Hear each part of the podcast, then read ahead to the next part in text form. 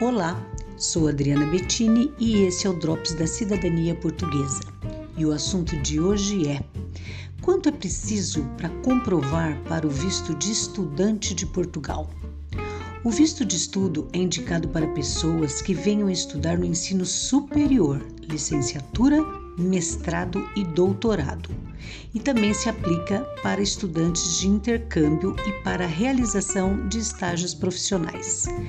Esse visto é destinado para quem for permanecer no país por mais de um ano. Essa é uma grande oportunidade para os brasileiros que pretendem estudar em Portugal com o objetivo de melhorar o currículo e, consequentemente, aumentar as chances de conseguir um emprego ideal.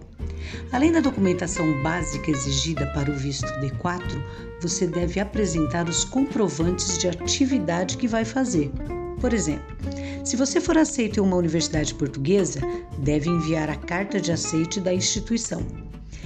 É também necessário comprovar meios de subsistência para se manter em Portugal. O cálculo deve ser feito a partir do salário mínimo vigente, de 665 euros por mês, o que totaliza 7.980 euros ao ano. Esse requisito pode ser corroborado através do imposto de renda do próprio estudante ou do responsável legal, que deverá ser apresentado no momento da solicitação do visto. Fica a dica para você. Sou Adriana Bettini e este foi o Drops da Cidadania Portuguesa. Até o próximo!